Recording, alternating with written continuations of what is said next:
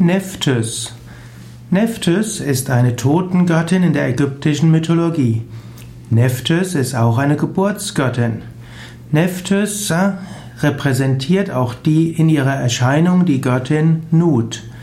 Nephthys wird auch bezeichnet als die Göttin des Südens. Ich folge hier etwas den Ausführungen von Wikipedia wie auch äh, den Seiten von Ägypten-Geschichte-Kultur.de. Auch der, die Internetseite die-götter.de ist etwas, was ich dazu zur Hilfe nehme, wie auch artedea.net.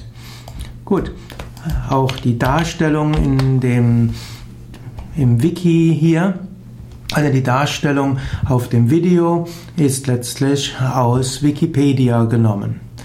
Nephthys ist also eine Geburts- und Todesgöttin. Sie wird oft dargestellt als stehende Frau. Sie trägt die Hieroglyphen ihres Namens auf dem Kopf und sie ist das Zeichen für die Herrin und für Haus. Sie erscheint auf Särgen in menschlicher Gestalt mit ausgebreiteten Flügeln und es gibt einen Mythos um Osiris und dort erscheint Nephthys als Raubvogel. Es gibt auch Darstellungen, wo die Gattin einen König saugt. Im Alten Reich wurde sie auch als Beschützer des Pharaos erwähnt. Nephthys, auch bezeichnet als Nebot-Hut, bedeutet einfach Herrin des Hauses.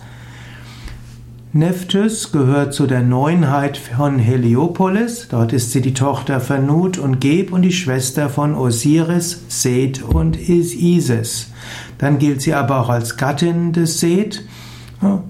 Und äh, in der griechischen Mythologie wird Nephthys auch gleichgesetzt mit Teleute, Nike oder auch Aphrodite. Nephthys äh, ist eine ägyptische Schutzgöttin der Toten.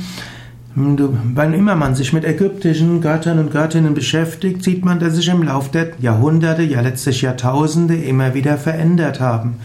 Letztlich, wann immer jemand über einen bestimmten Aspekt Gottes meditiert, ihn oder sie verehrt, wird er immer weitere Aspekte darin entdecken. Denn letztlich gibt es nur einen einzigen Gott, Göttin, Göttliches.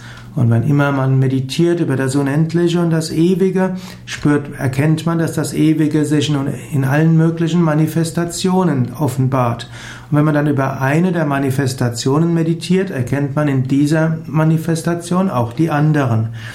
So wird Nephthys dargestellt oder äh, als Schöpfungsgöttin, als Geburtsgöttin, als Schutzgöttin, als Hausgöttin, wie auch als die Totengöttin.